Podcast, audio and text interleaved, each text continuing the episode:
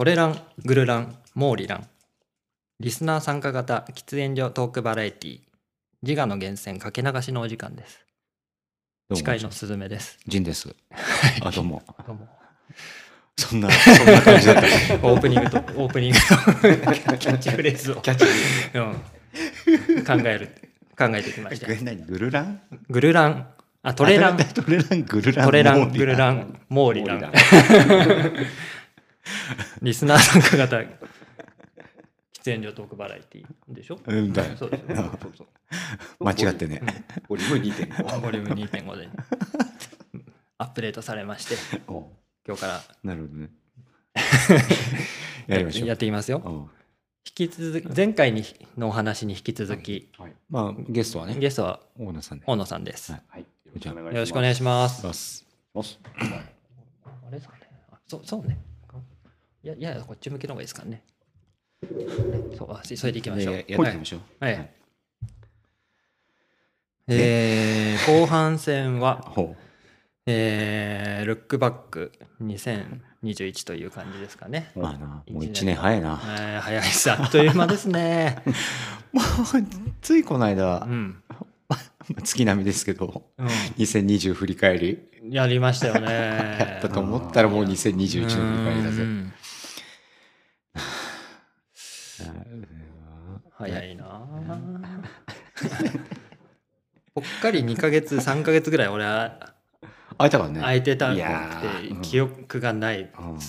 本当に、まさかな、うん。このマイクの前にもう一度立てるとは。まさか。思わなかったですけどね、奇跡の看板ね。うん。うん。まあいろいろあった1年でしたね。うん。私としては、うん、まあ深くは振り返らないですけど。うんそれで腰が痛いんだろう。ね腰が今は。今もうダメですね。うん麻痺が強くって寒くなってから。やはり。やはり。やはりな。ここまで強いと。朝寒いともう右足が動かなくって、へえうんギリギリな感じですね。まだまだですね。ねやっていきましょう。うん。ね。はい。ということでですね、えー2021年を自我源視点で振り返っていきたいと思うんですけども、お。えー。別にあれします。あのせ世界のニュースとかを見直すわけじゃないんでしょ1月 は何があったとかね、そんな予備知識もなく。うん、わけではないです。であれでしょ、うん。僕僕らのはいポッドキャストではいつどつどお伝えしちゃって、やったことは報告してて、してるじゃない、今まとめて振り返る必要もない。ねねえうんだからまあ近々近々のところでう言んって言ってそうですね。かうん。今今日は33回おそうです。前回の大喜利が33回。で、もう一回。大喜利があって大区喜利わけですね。うん。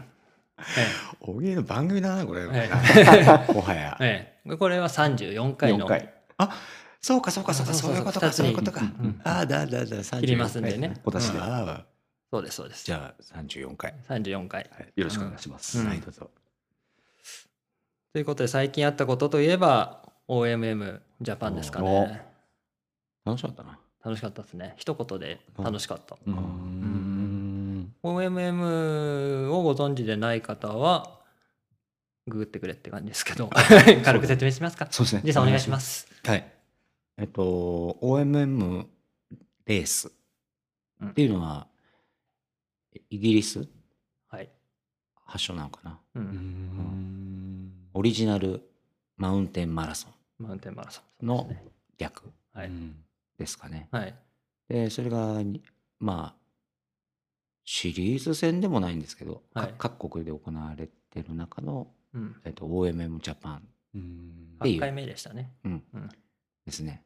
でえっとあえて過酷なこう環境の中での、うんうん。えーいわゆるオリエンテーリングうん。とロロゲイニングうん。競技うん。を毎年1回行われてる。うん。でまああの一般的にはえっとその界隈だと僕らが出た OMM レースはうん本戦って言われてる。うんで全全勝位ですね。ううんんでライトっつうのもあるんですよね。ねでライトっていうのはもうテントからデポして、うんはい、はいはい。あちょっともうちょっとこう軽い感じうん。のですけど、僕らが出たのは本戦といきなりね。そう。うん。と言われるのがいきなり、うん。もうすべちゃんを連れてう行って、ん。そうはい、だから僕らはロゲーニング点数,、そうですね。点数を取っていく、OMM の中にも2つ分かれてて。そう。ストレートっていうオリエンテーリング競技と、うん。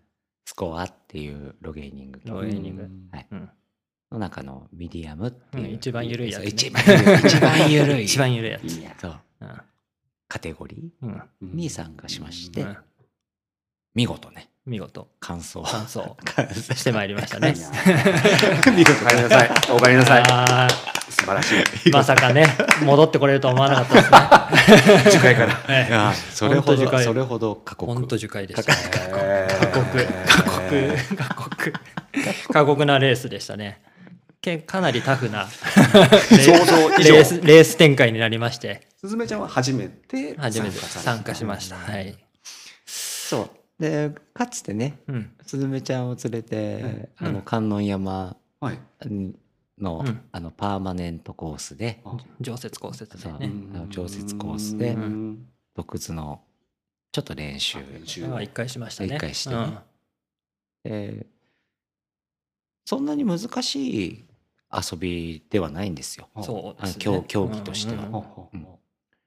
だからやっぱり地図コンパスで目標物に定めて、うん。えっと、道なき道を走っていくっていうそのオリエンテーリング競技ロゲーニング競技っていう遊びがなんか敷居が高いイメージがうん。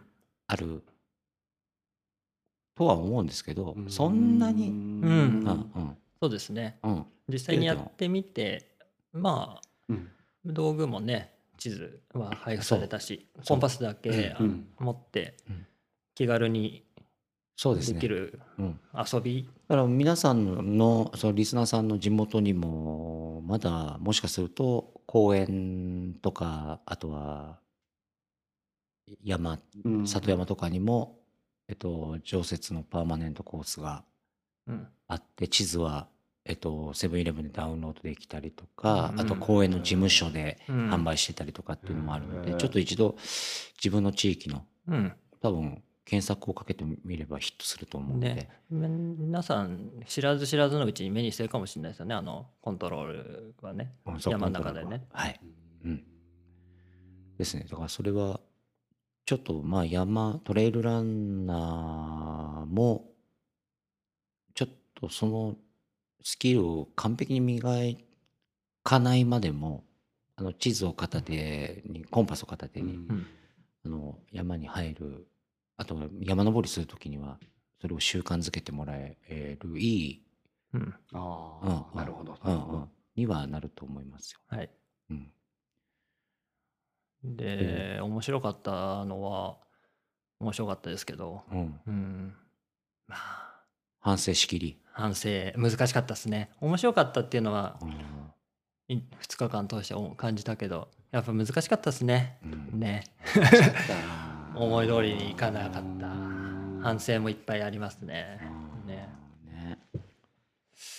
そこうあのコンパス直進っていう言葉があるんですけど、はいはい。地地図上でコンパスのダイヤルを合わせてううん。コンパスのダイヤルを合そうわせる。そうダイヤルを合わせるっていう動作があって。あうん。で自分の進むべき方角が決まるんすよ。はい。でそれに向かってそのポイントに向かって直進するっていう、うん。それは登山道じゃなくても山,、うん。山を。道なき道。道なき道そうですね。うん本当にこんなところを登らないだろう 降りらん降りないだろうっていう崖みたいなところをはい目標に向かって進んでいく。あれ醍醐味なんですかね。あれが醍醐味なんでしょうね。うん。ね。でだからその大会中のみ許されてる。うん。はいはいはい。だからその大会そうそう。うん。大会前後はええ禁止なんです。本来やっちゃいけないうんはい。それに関してはそのこういう普通だったら入らないようなやぶにを漕いでいくっていうのは本当に少年小さい時にうん。そういう竹やぶの中行ってみたりとね。ね。かうんでやったじゃないですか。そうですよね。それと同じですごい面白かったです。へ普ー通普段できない大人としてはやらないようなことをやってるみたいな。うんうんうんだから学校の帰り道でショートカット。うん。そうですね。あそうですね。あえてのあの感じ。あの感じ。うん。もうあえてかなり時間がかかってるんだろうけど、うんうんうん。ちょっとその入り込む、うん。うん。うん。うん知らないとこ行ってみよそうそうそう。面白さ、う。うん面白かった。あうん。ね。元栖湖、元栖湖ね。いいとこでしたうね。ん、うん。富士山がでかく。バンとねうん。目の前にあ画って。像がね。うん。あの裾のな。うん。なあ赤城に赤つ城赤城に次ぐ赤赤木レベルのね、その長か その長かったですね。そこは そこは赤城で赤木と晴れ。るぐらいの、追もうちょっとすればっていうね。いつくか追いつかないぐらいの、いい線いってましたよね。あのね大体赤城さんを自慢する際に富士山に次ぐ。裾野の長さ。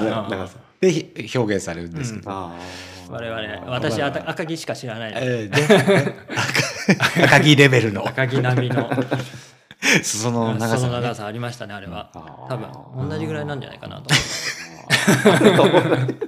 目測で。思う。いいよね。富士山を見ながらね、うん。うん。うん。だからまあエリート中のエリートは荷物を削るだけ削って、はい。うん。えーとにかく走り続ける競技、走りが多いんですか？走ってましたね。てるの。と走ってるの。うん。あとあ。んまバッティングしなかったですけどね。うん。あそうそう。うん。え結構ばらけちゃう？でもかあのね、ばらけさせるような、うん。えーコース設定をしてるんですよ。へはいえあじゃあ変な話まあそのやぶこぎっていうんでしたっけ、うん誰かがしたようなだからここ行っちゃえばあるのかなっていうのとかは全然やっぱり分かんなくなっちゃう。最初の方は分かりますよね。さ最初のスタートに近い時は。で時間差で出発してますし、で例えばスコアあの例えばどこ行ってもあのどんな順番で回ってもいいっていうところだとあ。の一緒になって探したりあっていう感じにもうん。なりえますね。ただそう。へだから順番こに回っていかなきゃいけないもう一番エリートのクラスとかだともう走りっぱなしはい。はい。ですね。だからもうだからここでほら敷居は高くないですよって言った後に言うのもなんですけど、うん。うん。うん。結構派切ねの上位食い込んでる方とか、はい。もううん。がやっぱりエリートにはいるのでやっぱりリンクリンクはします。山を走る。っていうところでは、うん。まあ、ね、そう、総じてというか、通称ナビゲーションスポーツっていう言い方をししてるんですけど、世界的にはやっぱ北欧とかは、うんはい、すごく盛んなんですけど、日本も盛んな時期があったっすけど、はいちょっと廃れ気味なんですよね、今。そう、常設のそのパーマネントコースも、もう廃れちゃって、あー1970年代うん。とかが大ブームだったんですよ。オリエンテーリングってはい。あのボーイスカウトとかあったじゃないですか。自分らの子供の頃とか。うんう上下上下のあのはい。カーキの着てみたいなの方とかもなんかですか活動でやったりとか。あそうですね。それの一環としてやっぱり独自えのプログラムっていうのはえー。もちろん必要となってくるので、うん、だからそれをまたね再度ちょっとおしゃれな感じに仕上げてんだよね、うん。OMM は、ううん。んそれがいいねまたね。うん。スタ DJ ブースとかってですよね会場とかすごいおしゃれですよね。そうおしゃれだったうん。ね。それがただのオリエンテーリングとは違うところなんでしょうそう。ね。あのいわゆる OMM とその他のうん。レースとうん。の違いですね、OMM はへファッショナブルなんですよ。だからあの会場で感じたのは当時当日もね、うん。みんなで話しましたけどオリエンティアうん。だオリエンテールあのオリエンテーリング競技をだけをして。やってる人もはい。はい。いるし、うん。もちろん。トレランうんの人もいるし、うん。普通のなんと UL ハイカーみたいな人もいるし、ハイカー系の人。もうんうん。じゃないハイカーみたいなうん。方もいらっしゃるし、うん。ボーダレスっていうかね、山をうん。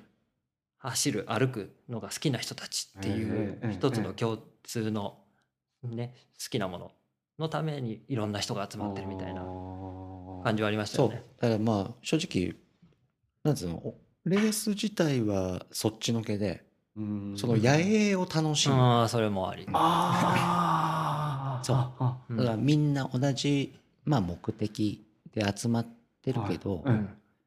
その楽しみ方は自由で、うん。あー。そでしたね。で結構年齢も高めな方とかも。そうですね。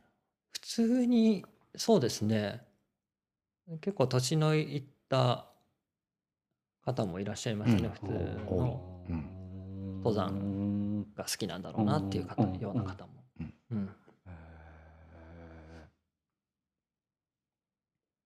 でしたね。うーん。はい。はい。そん。な。だからまああのいろん。な人のさ、は道具も見れるし、ぼまあ、僕も仕事柄やっぱ見ちゃっいたりもしますけどどん。どん。な例えばシェルター使ってんのかなどんなもの着てんのかなどんな靴履いてんのかなとかっていうのは見れるし、うん。うん。面白いっすよね。今のその野営装備のトレンドもうん。わか,、わかりますしね。うんうんうんうん。いやみんなおしゃれな人はおしゃれだったね。う、ん。ね。おしゃれな人はね、うん。いっぱいいましたね。うん。そうでしたね。やっぱ2日間、10キロぐらいのね、うん。荷物背負って。うん。歩く。10キロ。うん、まあ10キロぐらいですかね。まあふつふね、2日目は、ん。あの例えば持ってきた食べ物はい飲み物ええは空になるんで、あはいーはいはい。そこそこ軽くは、はいなりますけどスタートがうん。ピーク。うん。そうですね。そうですね。結構疲れましたよね。あうん重かったな。あうん。うん。だからまあいい経験はしましいいたね経験いい経験しましたね。うんうん。結論で言えばうん出た方がいいよね。出た方がいい。あ出た方がいい。あうん。うん。面白いです。面白うん。いね絶対間違いないですね。うん。楽しそうでしたもんね。うん。帰ってきてね。うん。そう。またこうやってねそれを聞いておっと思ったうん。方々はまずは出てみて、うん。うん。ううんん当日ねうん。もしお声掛けいただければ、うん。またね、うん出るでしょ出る。う、うんおうん。もうちょっと長くてもいいかなね。なそうですね。などのくらいの移動距離？あ移動距離は初日20キロ弱ぐらいでしたね。うん20キロいかないぐらい。でふ2日目もちょっと短かったんだっけ、うんね。10キロちょい。うんうん距離としてはん時間としては6時あ5時間。あ6 6時間6時間。6時間55時間、うん。5時間5時間ぐらいでゴールしたんですよね。そう。ほぼ 歩いてたけどね、ほぼ歩き。うん、ほぼほぼでももちろん高低差も。もうね。初日は結構ありましたね。え1日目はチュートリアルな的な感じで山の中を行くザ OMM って感じのうんところでしたね。ね崖を登ったり。うん。ちょっと外れたところにポポイントがあったりっていうのでこういうもんなんだよっていうのを教えてくれる感じの1日目。で2日目は本当難しくって青青木ヶ原でね 舞台がちょっと移動してはい。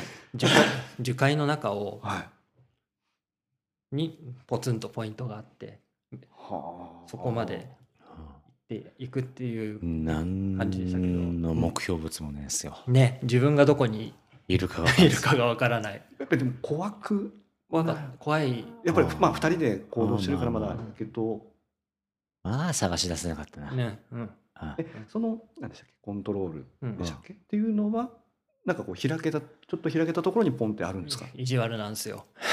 えあ意地見えくぼんでるところに。くぼんでる。目視できないところにあるんですよ、へー。うん。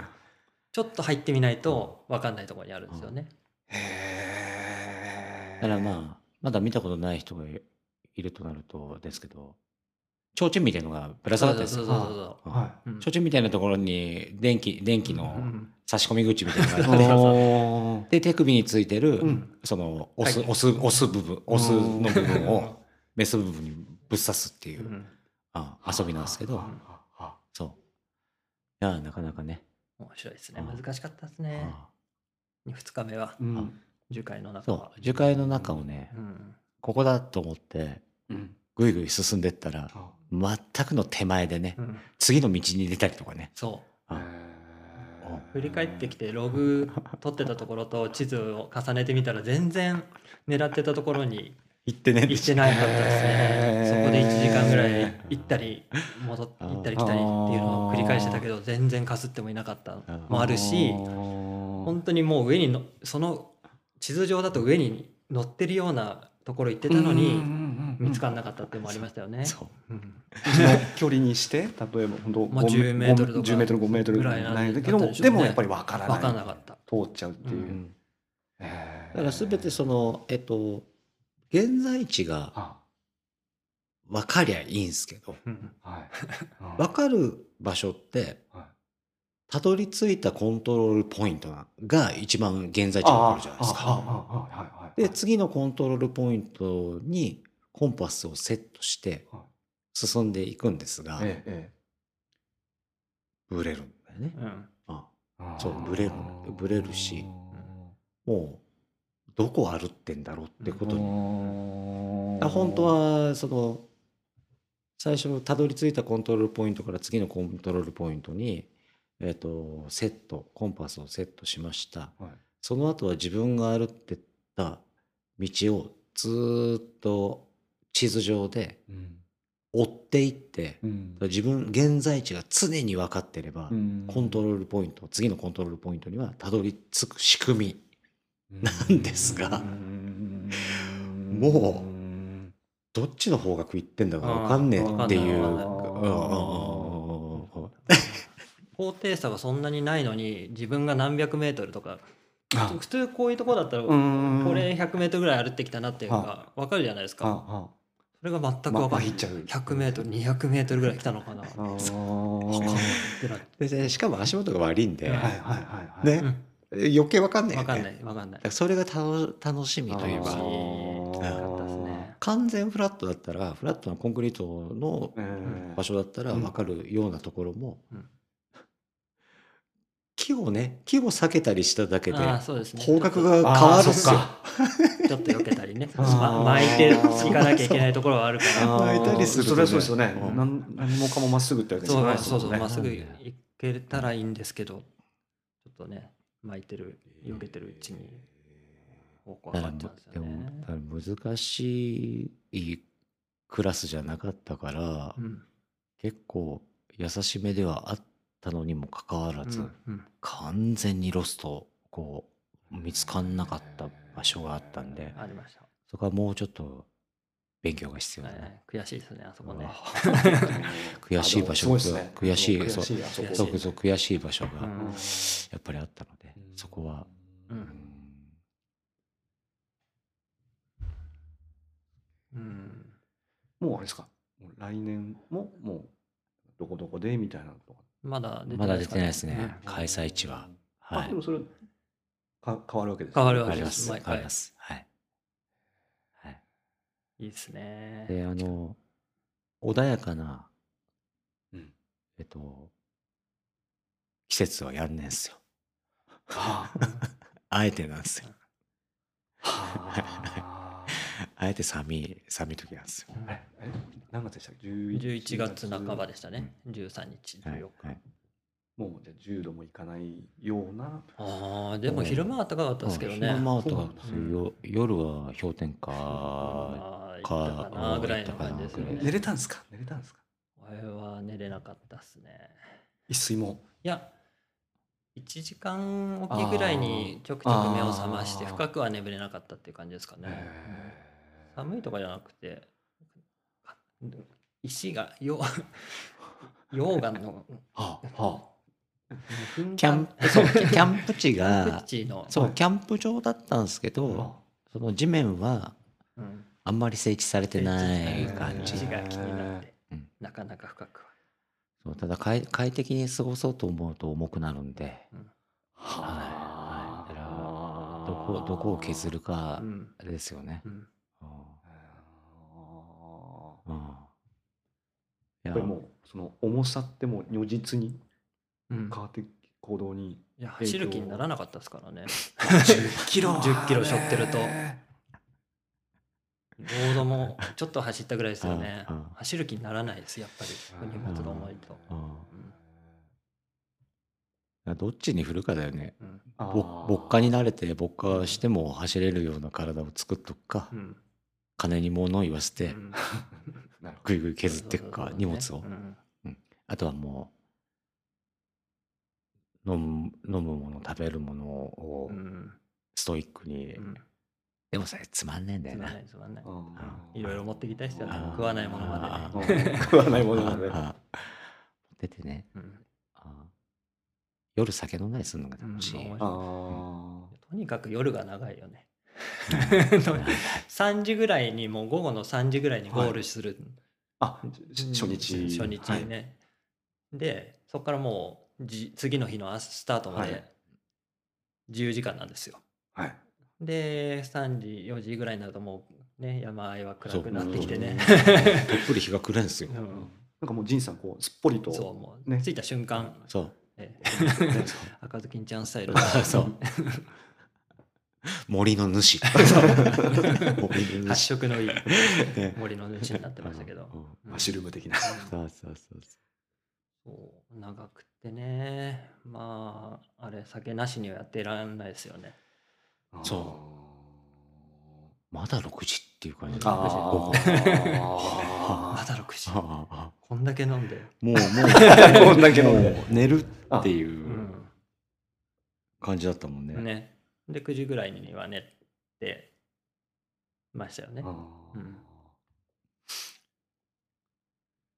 まあ夜も含めてうん。楽しかったですね、うんうん。うん。もちろん競技も楽しかったし、うん。夜のテント場での宴会とかうん。そうだね。人とのうん。触れ合いとかもね。そうだね。ね。うん結構声かけられたりとかしたんですか？いや全然。紹介しうん。紹介ししてうん。そう紹介してもらって、あうーん。ですかね。うん。うんただ直マガ界隈でも来てる方がいあーいらっしゃったんですけど、何せねあ見つけらんないね。ーん。どのくらい会場にも？1400人ぐらい。あそうなんだへうん1000今日ぐらいうんだと思います。うんだったんで。なかなか、うん。そうですね。うん、だうん。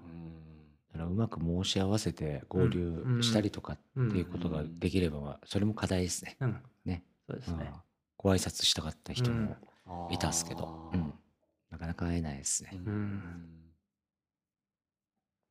そんな OMM でしたね。ねうん。ね俺はもう完全に楽しくってまたやってみたいっていうあ気持ちが出ちゃって。もう OMM しか出ねえっつって。そうレースはもう OMM しか出ない。おへー。走るやつはもう出ない。1年に OMM に全振りして、あうん。あ結構その気持ちになった瞬間ってどのあたりだった？やっぱりそのさっき途中で話した、もうん。うここ入っちゃいけないところをうん進んでいく、ああの感覚2日目の橋の下を登っ通って あの橋 よくあるところだと思うんですけど、橋脚のは下をくぐって、はあ。その橋まで登っていくっていうの場面があったんですよ。はい。はい。その時に昔の探検遊びを思いあ出して、エロ本探しに行った時誰々映画の本が起こってるあれですよね。思い出し結て構な角度だったっすよ、それが。それ、登らすみたいな角度のところをみんながね。足。を見見上げながらそこに登っていくっていうのは。もう四つん這いな感じ。でまあ本当こんな感じじゃないと登れないようなところ。うん。うん。うん。大の大人がな。そう。それが面白い。て。あれが一番面白かったかな。ピンとその時に。うん。うん。ねあこれはこれだと。そうだよこねれだと思って。えですね。またやりたいし。うん。その OM や M 以外にもオリエンテーリングのイベントには行きたいなってー思いましたね。面白いですよ。だからね、あの、群馬界隈でも、やっぱり、オリエンテーリングクラブ、うん。うん。各、各市区町村のオリエンテーリングクラブを設置、設立してる団体とかが、まあ短いですけどね、時間とかは。短いですけど、公園でね大会をしたりとか、もうしてるはずですから。それにはちょっとね、間違いかもしれないですけど、うん。すべちゃうがね、で出てもね、えうん、いいのかもしれないです。うんうん。結構ね、森とかだと短いですよ。20分、30分でとかで終わったりとか。うんしますし。だから結構奥武蔵エリアは、えっと、盛んなので、オリエンテーリング競技が。殴り込みっすか。うん、行きたいですねうん、ちょっと。うんやりましょはい。う。はい。という、はい。うん、という OMM でしたね。そう、はい。大野さんもぜひとも。ぜひ一緒に、よろしくお願いします多分、いつから始めても大丈夫ですああ、よ。全然、うんもういつからでも全然。はい。いつから教えてください。ね、ええ。私は教えられませんけど、お願いします。いやいや。お願いし師匠です。師匠僕も教えられるかどうかわかんないですけど。いやいやいやいや。仁さんがいなかったらね、でも、もっとね、うん。うん。当日の話ですけど、うん。道に迷ってたと思う。やっぱり、こっちだっていう、ある大方の、うんあのー、検討はつけてくれるんで、うんそれに従ってうん進めばいいっていう。そうだね。うん理屈は簡単なので。うんうんうんうんそ方向を指示してくれるっていうのは、仁さんがいなかったらできなかったかな。もっと迷ってたと思いますね。うん。だから基本的にはやっぱり毒図はしっかりでき。た方がいいですね、あれはね。うんうんうんでもその基本っていうのは本当に30分とかでうん。わかる。もう理屈、理屈、理屈だけは、はいはい。うんなのでへ突き詰めていくとこ相当深いらしいですけど、うんうんそのオリエンテーリング。ーうんしたいうん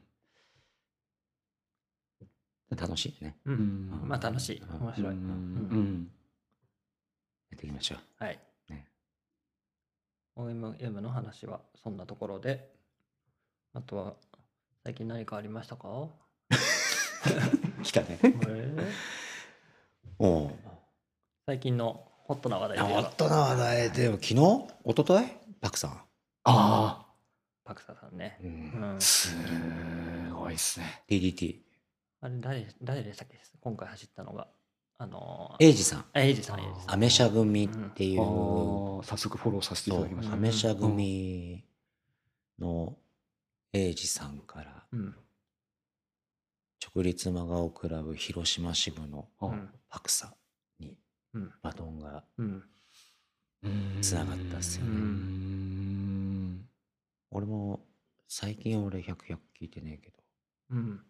なんえっと、完走した人が2人二人ですか。三だっけ人 ?3 三人人かなうんうん出せんの。出せへえ。あその中から何人で出るんですか？25 25 25人。ううんん。ロッテリーってやつだよね。ですねうんうんくじ引きで。うん。すごい倍率ですよねだからうねそうだよね。でままた来年選ばれなかったら持ち越しになるんですか？そういうわけじゃなくて。その辺はちょっと知らないですねすいませんね。そ そこは、うですそこは浅くて。私もわからないですけど。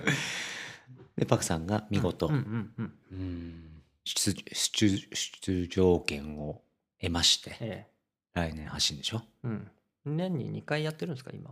い一回？1回で1回。一回。でも今回のもなんか5月の予定だったのがだから今回だったそうこのタイミングになっちゃってって言ってて。いやすごいですね。うん。まあ走れそうだなうん。そたくさん。ううん。走るでしょこの間100キロやったんだよね。なんか。ああわらちでいっちゃうんですかね。だからね。ーうん。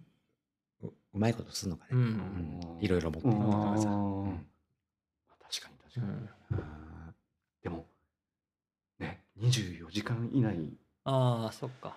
そうだね。結構スピードもう、うんゆっくりは休めねうん。うん。すごいうんうん。おめでとうございます。なね。うん。応援も行きたいな、そうですね、ううん。ん群馬県からだとやっぱ青梅の方かな。鉄道か公園。あ鉄道公園とかがね。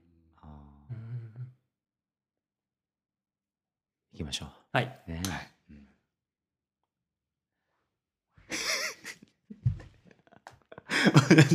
なんかまたまたなんかこう深掘りしてきたぞ質問コーナー。今回もたくさんのお質問いただきまして、えー答えていきましょう。えー、友大さんから。群馬にブルーボトルコーヒーがオープンしていろいろ行ってみたいと思ってるんですがおすすめをということでブルーボトルコーヒーできましたからね。ー フルだけ振っといて 知らんぷりでしょ行ったんすか？え？進めち行かないっす、ね、前はこの前子供たちと前橋すずらんに行った時にうん。通りましたね。ああれ何？大野さんも俺俺もさうん。群馬育ちじゃねえからさ。うんなんか白い屋ホテル。おうそうですね。何それね老舗なの。いや知らないです。知らないです。知らないです。わかりませんけどもうん 白いヤホテルってのができてね。そうあうん。あ割と最近。えもともとあったのかな？もともっとあったのがリニューアルしたのかな？知識あでがも綺麗にしたのは最近ですよ。ここ1そう年未満ですの話ですけど。その中に入ったの？その中に1階に入ってました。ううん。んうん。ちょっとコーヒーに関してあんまりあれなんで。あれなんですけどブルーボトルブルーボトルコーヒーっていうのは熱いんですか？熱いんで すか？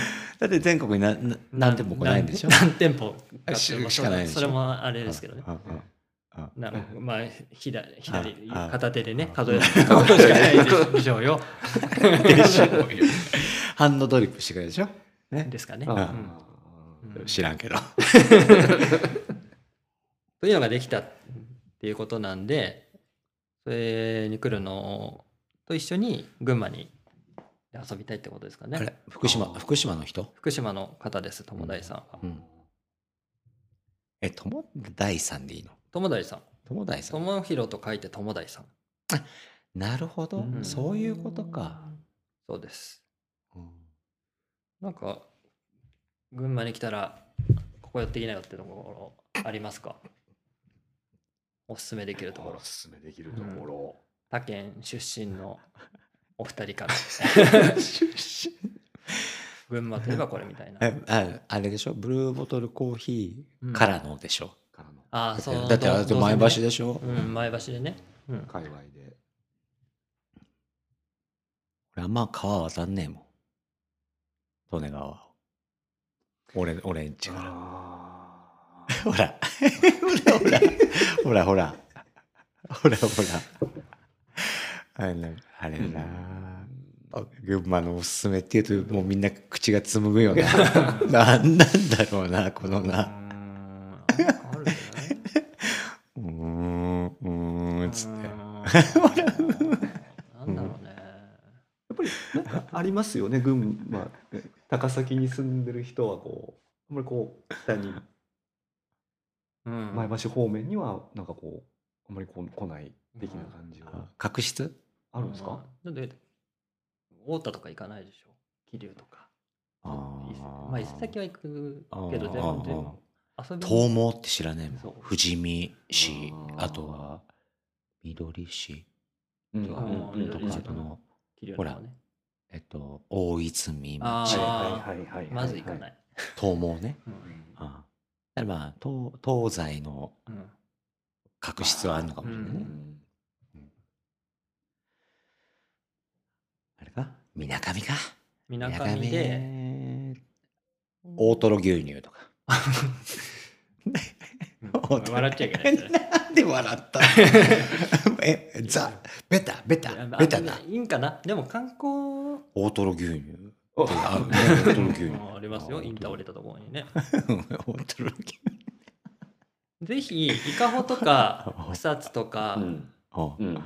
あ温泉が有名ですけどうん。ぜひみなかみ温泉にお行ってもらいたいですね。私のああえてのね。あえてのおすすめはやっぱり僕が行くとしたら県内だとみなかみ温泉が好きなのうはんどうしてかっていううとん。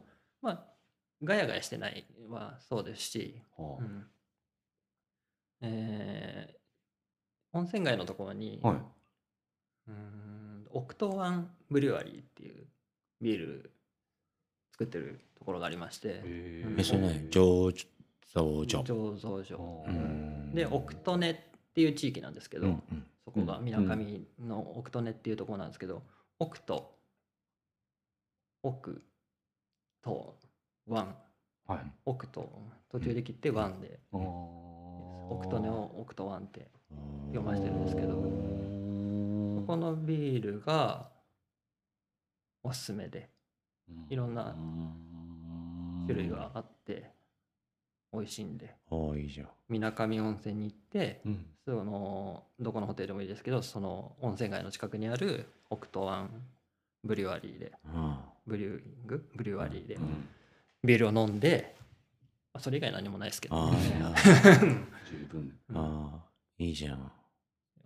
穏やかに静かにうん。温泉に使だって軽く走ることもできるし軽く走ることもできますね、うん。あうんうん。そこがおすすめですかね。群馬に来て。うん温泉に行きたいってなったら。いいじゃん。うん。ね。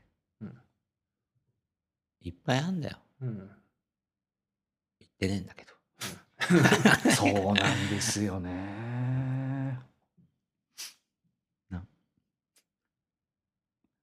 あとは何かな。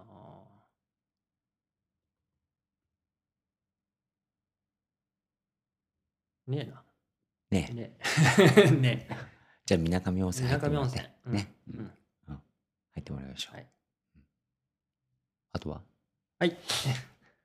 続いての質問というか、ご意見もありましたけれども、えー終わりに流れるリミックスを楽しみにしています。うん。こっそり販売とかはないですか？とも、とも、富大大さんから。富大さん。富大大えさん。何の何のあれかね。何種類かあんじゃん。何種類かある。あれさなんつってんの？草団子っつってんの？草団子。草団子。草団子。北関東。北関東。草でも 草団子。わかりますわかります。そうねそうね。あ、北関東です。北関東。北関東。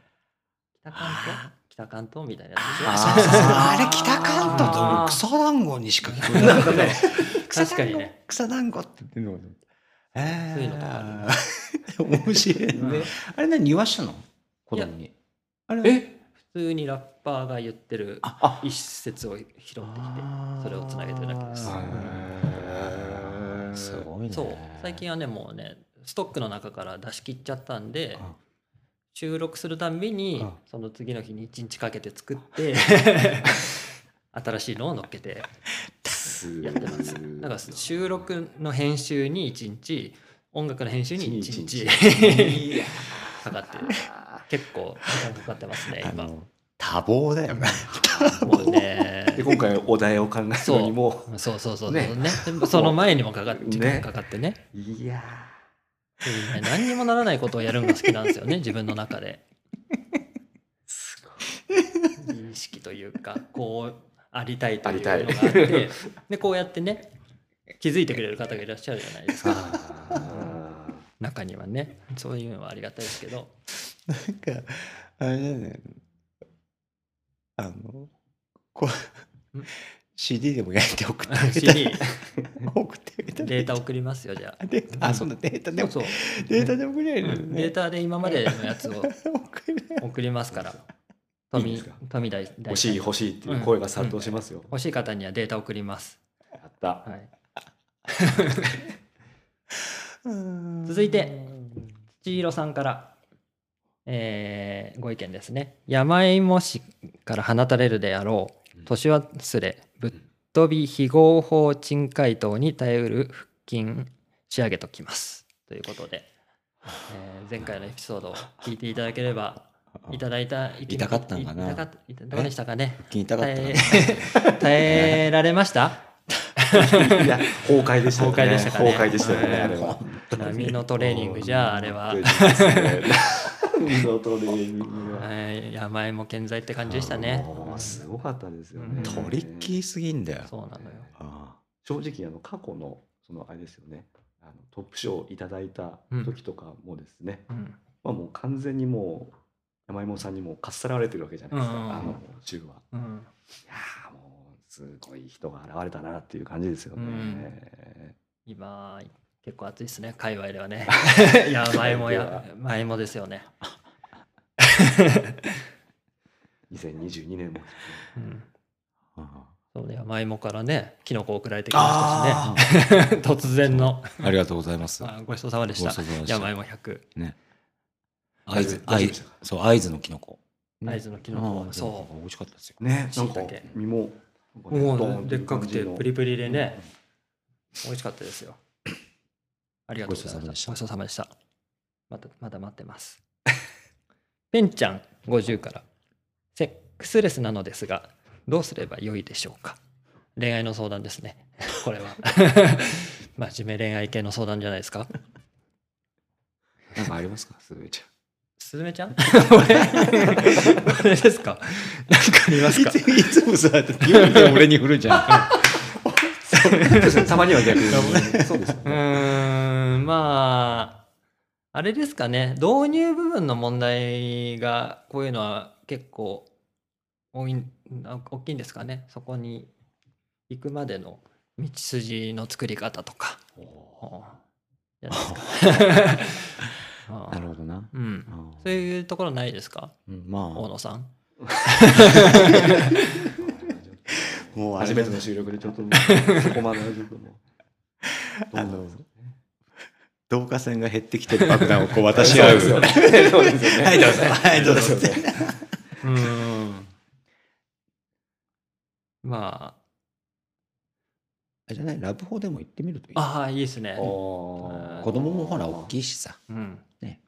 なかなかっていうことがあれば、うんちょ。っと時時間作って。おお、それも手ですね。うんそういう雰囲気にしちゃえばね。うん、いいかもそ。うですよ。うん。もうその目的が決まってる行動をその前からもう行くぞっつって。っうん。ていうのももう一つ手ですよ。なるほううんん。いいことは言うべ。確かにね。うんあとは、あとは別にいいじゃん。あとなんか一人一個ずつ意見いやいやいやいやいやいや。いやいやいやいよ、それでうまくまとめません。はい。うん。ありがとうございました。あとね、まあ、山芋100からもおそうだ。来てましたけど、山芋から来てたんだっけ？うん、そう、OMM ジャパンのこと、うん、さっき話したからそこ聞いてねっていう感じかな。え、それ中地？あ、そういや、中地ですよ。山芋100が。あ、あ、そうか。中島さん。あ、中島さんか。中島さんが山芋あ、100山芋100。ですね。はい。次いきます。えー年末年始の予定は、急にね。はい、もう世もだって末年も末ですよ。だってだってあなた、あなた企画したじゃない。あそうそう。元日はお。初登り。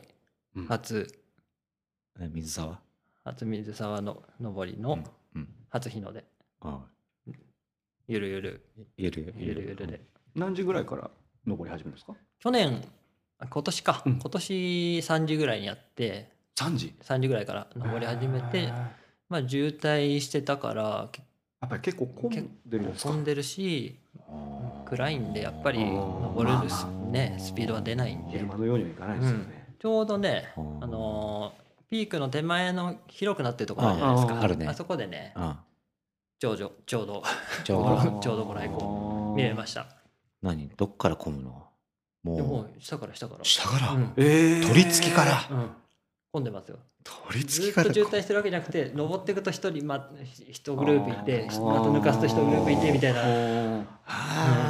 でもね上はそれで行ってくんないですもんね。それが終わるまではとどまっちゃうから、でピークはもう人が溢れてて行けなかったんでその手前の広場のところでだってそこだって埋まっちゃうべ。そうそうそうそこもすぐ埋まっちゃった、うん。へー。じゃあそのピーク手前の小ピークみたいなところもうん。やっぱ埋まるんだろうな、埋まってました。どんどんどんどん埋まって、ラカン様でも埋まるだろうなもううねうん。じゃあもう全部埋まっちゃう、うん。ね今年はもうそこを通り越してあのツツジのところで見るんでもいいかなってあ思いましたね。ツツジかあそうかツツジのところか。でもでああのあそこも良さそうだね。一本松のところベンチ。ああそこのね丘のところね。丘のところも、うん。ああそこもいいね。あーそこもいいかもしんないうんうんよそこまで行っちゃってもいいかもしれないですね。そ、う。うん、とにかくね混んでる。水沢は。ー そう。うん。だからまあいろんなちょっとマニアックなこううんご来光ポイントをやっぱローカルは知ってるでしょうから、ねそこをうまく見つけながら。ねやっていきましょねえそそんな感じで僕は大晦日元旦とお休みですね。う。うんうん。ねお二人は？僕はもうずっと仕事なのでですね。まあとりあえず2年参りをちょこちょこっと夜うん。行ってみたいな感じですかね。はい、あでも去年去年か今年か今年は2年前りは行かずに子供たち2人連れて、まあ、自宅のあの甲信山のあたりまで行って、うん。やっぱ混んでましたね。ううん。結構こんなとこでも結構人来んだなみたいなやっぱ感じで高いところに集まるんですか？ねね。ね。そうだよな。大野さんは連想を続けなきゃいけないからな。そうなんですよね。うん。もうそこはちゃんと。え何日？え？今。四何日ですかね？460? おー知ってますねあ知ってないーあでもまあ丸2年とかっていうのが金金字塔だーねうんすごいねまあとりあえずはね、年明けて、まあとりあえず500。ああ目標な500ってまあ、うん、わかんないですけどね。すごいねでもいつかね途切れる時はそうですよ、そうですよ。うん、納得いくまで走ったらね。どうなんですかね。すごいね。ね。ほんとすげえよ。継続って大事ですよね。本当だな。いやで。も、うん、そうそう、なんか距離とか、そういうことより、なんか、うん、なんか一個。ね、なんかすごいよ。続けてるのは。それが自信になりますよね。ねあじいさんは？お正月は？うん。ね。もう仕事。うん。うん。元日はお休みですけど。うん。またね多分あのまだコロナが今度オミクロン株とかになっちゃったから、うん。だから初売りであんまり並ばせないようにまたうん。今年も、もう年末から出しちゃうやつ。ああね年末セールを。そうねそう年末年始セールっていうのをもう年末からやっちゃう、うん。うん。でえっとまあ密を避ける。う。うん。んまあ多分今回もやるやる、うん予定。うん。なかなかねどうしてもさうん。お店は混むかんうん。そうね。なまた収まりませんーね。ねもう収まんねえな、うん。あはい。ーはい。今年やり残したこと実際ありますか？もう、やるっつったら、100キロ走とかやってねえわ、俺。うん。ああ、やあってやってないね。あやってない言ってましたあね。あ うん。また持ち越しかな。いいですよ。ああ そんな 真面目すぎるのよ。あそれはいいつかやんなきゃなと。うん。ラップは？ラップもな。俺、すずめちゃんにこう言われるたびになんかちょっとシュンとってこう痛く痛くなっちゃうんう。でもいやいややる仕事とかでもあるじゃないですか。うんこのあるよに出してねっていう仕事のもう上司からはどうなってるあれ。あれどうなった？忘れねえかなあいつ忘れねえかなみたいな絶対忘れ心の中にあるのに出しちゃえば楽なのにっていうやつあるじゃないですか。それと一緒だよ。もう胃がシューンってするんですよ。いろいろ、そういう。そういうものをたくさん抱えるとやっぱスストレスになるんでしょうね。そうね。ですかね。うんうんだからすぐいつやるんですか？いつやるんですか？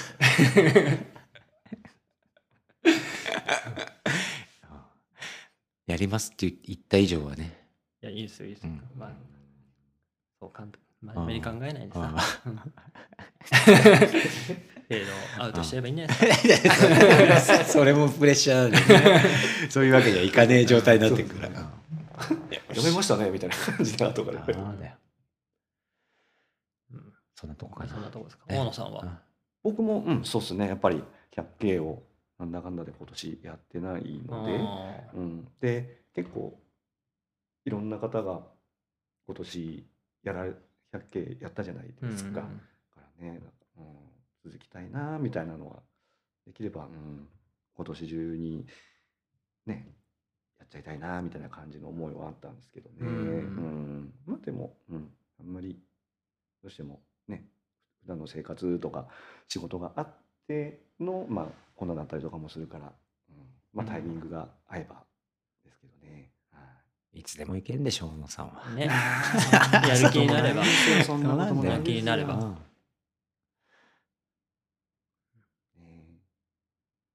そんなとこです。はい。はい。そうやな仲間内とかもさ、うんほら、やれ来年の延べ山だ、うんうん富士五湖だ、うんとかって言ってっから、うんうんまあ、モチベーションは高く持たれてるな、みんなね。うんうんうん。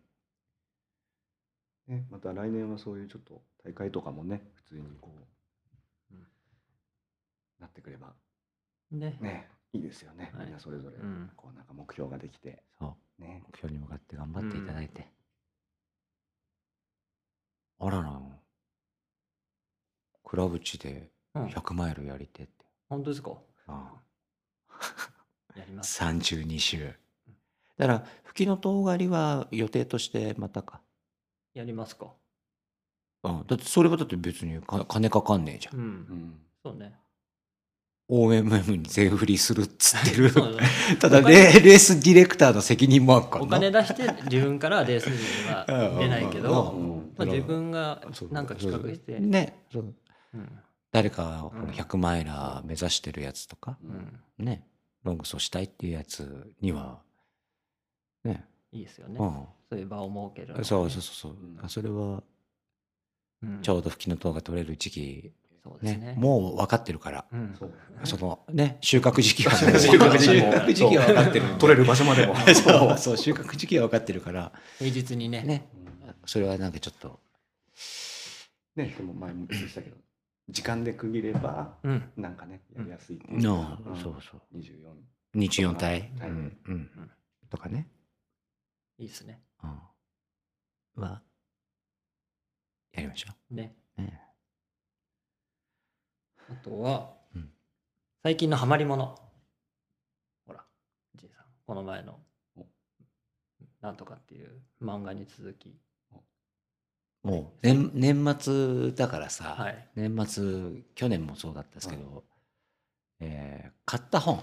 お。うん。あ今日も持ってきてますよ。お。うん。とね本屋大賞みたいな。本屋大はい。賞人人うん。僕ね、うんこれねうん新たにはい。これお母さんが持っててずっと読んでたのを自分でほらお母さんじいさんのおは実家母さん？そうそう、ん。実家にいるから自分で買い直したんですよ。うん。漫画なんですよ。お漫画これお母さんが持ってたのは漫画講師の思想。うん。うん。妻子中。そうお母さんお母さんが読んおだこれね今文庫っていうんですか？これ文庫も出てるんですよ、うん。うん、講談社文庫。漫画なんですか？漫画漫画漫画ですよ。漫画。そう。孔子の思想が、あはい、漫画で分かりやすくうん。書いてあるんですよ、こうまあ孔子の一生から始まって、はい。で弟子？孔子の弟子？うん。で弟子にこういう温故知新ってあるじゃないですか。うんとか論語？論語について漫画で分かりやすく書いてあるうん。で僕仁っていう名前なんで仁とはっていうのが結構講師はかあの諭してるというか、はい、なのでこれは皆さん儒教に興味がある方、うんはい。はい、これすごいとっつきやすい。ううんん、とっつきやすい論語。ほ論語をちょっと知りたいっていう方とかだと、この漫画講師の思想はおすすめおすすめ。おもう一つもう一つ。これも同同じ人が書いてる漫画孫子甘美氏の思想。うんこれ難しい。漫画でも難しかうんった。講師の方がとっつきやすいですね。えはい。これが僕のおすすめ。ー以上2冊2ですね。冊、両方とも、ね。はい。講談社文庫。かな？うん。お。うん。皆さんもぜひそうですね。ね、はい。お手に取って。店頭ね。はい、店頭に。アマゾンで買えるんアマゾンで買えるんでね。ね。はい。うん以上ですか、うん。あとある？うん。うん。はい。小野さんはなんか最近これを相変わらずものでも？ないですけどね。うん、でもハマ、うん、ない、ないんですけど、うん。うん、娘がですね、うんちょっと教習所にうんここ今行ってるんですよ。自動車のそれで全然ハマってるとかっていう話じゃないんですけどね。で、まあもう自分なんか取ったのってもう20、うんもうもう四半世紀前なうん以上経ってますすよね。そうですよね教本とかってこう、まあ置いてあるんで家に、うんこう見たりとかすると、もう全然あれですよね。あの忘れてるっていうか、今多分うんなんか。教習所とか受けに行っても絶対あんなのうん浮かんないですよね。交通ルール。交通ルールとか、もう全然。大野さん大丈夫？夫 そそんな人が運転してるってことでしょ。でもそういうもんなんかね。そうなんですか。意外と、いやまあこあのね俺も路面電車わかんねえわ。あ路面電車来た時とかさ。だああって路面電車走ってねえからさ、うん。うん。ねそのえ地方でしかさ、あうんそうですね。路面電車来た時にはどう止まって待ってるとかさ、うん。これだったら行っていいとかっていうのあるんでしょ、う。ん。それは分かんない。でも大野さん何がな 何が何が知らなかった細かいところとかで。細かいところ。そうそうそうね。左折のあなんちゃらとか。そうそうそうそうそう。ウインカー出すとかそういうことあなですね何メートル問題、うん交差点から何メート交差点ル駐車しちゃダメとか。あ駐停車禁止とか、そういう細かいこと言われたら俺も分かんないまあまあそうそういうハマってること本当何にもないですからね。うんすずめちゃんはあれですかあの、何でしたっけちいかわあ、ね、娘さんの。ちいかわちいかわ。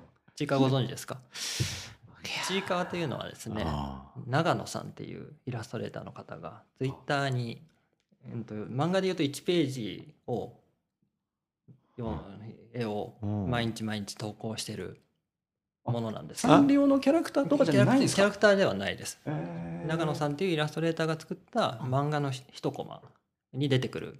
あもう全その漫画自体はちいかわっていう言い言いつつその主人公というか核となる登場キャラクターがうんまあなんか小さくて可愛いやつっていう名前なのかうんそういうイメージね。なのか分かりませんけどちいかわっていうキャラクターがいてその周りにうさぎあとあ。途中から出てくるハチワレっていうキャラクターがいるんですね。それがまあ単に子供たちは可愛いからハマっていろいろグッズを買ったりしてるんですけど、僕はまあもちろん可愛いんですけどその漫画としての物語のあ中でいろんな感動があったり悔しさとか、あ割り切れないけど 納得しなきゃなっていうような思いとかっていうのを感じることができて割と深いところで好きなんですよね。例えばちいかわの世界には労働っていうものがあって労働をもらいに行くんですよ。うん。労働をいあの斡旋してるところがあって。そこに行ってあの札を取って働くんですけどはあ。それの対価としてお金をもらってっていうやつで生活してるんですけども、えっと、そこの行くと草むしりとか討伐とか悪いものをやっつける討伐とかっていうのがえ選べるんですけどその中の草むしりのあの免許制度になっててはい。草むしり何級とかで拾える地域のうん。草が広草を拾える地域が広がったりしてはい。もらえるお金が増えていくっていうのがあるんですけどその中でちいかわっていう主人公は一生懸命草むしり検定5級をはい受かろうとしてうん。一生懸命一生懸命毎日うん。夜勉強するんですよ。うん。でその頑張ってるちいかわを見た友達の八割っていうあ。猫のキャラクターが「あちいかわが頑張ってるから僕も一緒に勉強して一緒に5級受かろうと思ってあ受けるんですよね。で一緒に懸命一緒に勉強して試験を受けてでいざ結果が出てみると8割しか受からなくってちいかわは笑いながらもうん涙を流してるっていうシーンがあるんですね。うんでさらにもう一回次の試験の時になってちいかわは一人で受けに行くんですけどやっぱり落ちちゃうっていうのがあるんです。でちいかわっていうのはすごく一生懸命な努力家なんですけどうんやっぱり受からないあですね。そ それを見てあどんなに努力しても叶わないことはあるし そこで周りの友達に、うん、悲しい思いをさせないために笑顔でいることって大切だけどえ。ー悲しいよなと思ったり、そんな。そう。ちいかわって。ちいかわって。え。ーじゃあもうお子ちゃんはもちろんそれは読み取れないですもんね。そうそう読み取れないですね。もうキャラクターの可愛さそれはもうちょっとで浅いところで。えーうんうん。やってて。その漫画として好きなんですよ。す ちいかわは言葉が喋れないんですよまず「ああ、はあ。あ」とかしか言えないです、そのなちいかわの中に出てきて唯一喋れるのが8割だけなんですけど。はあ。8割は、えうん、といろんな8割節みたいな独特独特な言い回しをはあするんでそれも好きなんですけどある日あ大きな穴の中に落っこっちゃった8割が雨に打たれながらえ一生懸命登って落ちてを繰り返すっていう中で諦めようとしてた時に喜びがないって言うんですよ。喜びがない。うんそれがこうね体育座りしながら言うんですけどはあ喜びがない。というふうにじーんと胸を打たれまして 喜びがないって表現かと思ってすごい好きなんですよそのシーンもね。っていう感じでジーカーに今ハマってますね。すごいですね。あの一人とか上げてるのはただそのねその楽しんでる娘さんを見てるっていうだけのあれかと思ったら違ったんだよね。私は違う自身が 自身がもうそうそう自分に重ねてねジー。カーを。あー。でもそれを狙ってる節もあんの？狙ってるんだと思いますよ。完全にでしょ。うん。キャラクターとして単に可愛いっていうのもも狙ってると思うしあそういう深いところまで大人が読み取るあのもー狙ってるんじゃないかなと思ってる。すげえな。だからすごくちょっとちいかわちょっと見てみるわ。ジーカーすごいいいです。ね。私はすごいお勧めしてます。はい。単なる可愛いキャラクターじゃねえんだな。可愛いキャラクターじゃない。もちろん可愛いですけど、それ以外にも深い考えさせるところは。だってあそこまで店頭とかでね商品で並んじゃってるんだそうそうそうねうんすごいよね。ですね。ハマってるものという言えばはい、はい、でしたすごい。さすが。うんさすがです。あ悲しいんですよー悲しい。悲しいんですよ。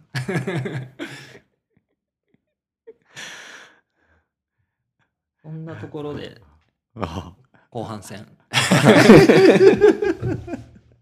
チーカーの話で終わりでいいですか？買ったもので他におすすめのものとかないですか？もうね欲しいんだよいろんなのが。いろんなの。ベストバイギアみたいな。2021。ベストバイギア教えてくださいよジンさん出たの、ね。う。ん、ベストバイこれを一年の1位に、ああちょっと一年の一位に？うん、するとしたら。俺はこれです。ああ。ホホットトラトラッホック。トラックあ P4 ー。ズームのズーム社の。が1位かな。やっぱ一番買ってよかったかなと思ってますね。そういう感じで。ベストバイギア。うん。は俺 SE だわ。あ今年ですか？iPhone SE うん。今年でしょこれ。うん違ったっけ？今年だったか。今年だったうん。か。もうとにかく充電してもだったから。ううん。でこのあれだよね。うん。携帯電話？うん。つながりじゃねえけど。うん。なんだよそれ？ピクセル6の。ピクセルうんピクセル6天天の弱。プロ。あの散々さ、うん。なんかエアドロできないやつ みたいなのを言っておきながら、ね。なあ。うんそうなんですよ。でもね多分買えないかなとは思います。その利便性？うんその何なの？それを勝る勝るものは何なのよ？何にもないんですよ。え？多分機能的にはトントンかやや劣ってるでしょうね。アンドロイドの方がそれなんかどっかの情報でもう日本はそうなのよ。こうとは言う言ってないですけどみんなねそう言ってる好きなまああのリビルドっていうねあ あのポッドキャストが好きなんですよ番組が。はそのテック系であといろんなねあのアップルとかグーグルとかその他いろいろなうん。企業のことについて話し合うっていう内容なんですけ意識高そうじゃないですかよ、ど それだけなんですよ今聞いてるのが。うん。それが好きでその話してる方があ。やっぱピクセル使ってらっしゃる方がほとんど多いんですよ。へそれを聞くと時代はそっちなんだなと思って。ばパソコンは Mac 使ってるんですよやっぱり。でも携帯はピクセル使ってるんですよね。あそのその方々あ方々は。そうなんだと思って。完全にもう流されてだって。流されやすい。そうですでねあで秋っぽい。あそれじゃあ飽きちゃうね。すぐな。うん、やっあぱみんなと一緒が良くなると思う。だからねうん。買わないと思います。あならまあでもさ日本の iPhone ユーザーの、うん。多分俺も俺も含めて、うん。9割5分ぐらいは、ーうん。その iPhone でいいんですよ、うん iPhone がいいわけじゃないんだと思います。うんその Android 携帯の方がいろんなことができるっていうけど、うん。いろんなことはししわかんねえししねえわけだからとなるとなんですよ、うん。あもう分かりやすさうん、で売れてんでしょ？日本人に。うん。だってさ、ね。一日のうちで何に使ってるかっていうのを改めて考えると、うん Twitter うん。インスタ、うん。あと音楽聴くうん。写真撮るうん。の4うんつぐらいですよ。私は。それをわざわざね ハイスペックマシンを買って。そうよ。そうだからほら中に入ってるエンジンがどうとか、その頭の良さ。うん。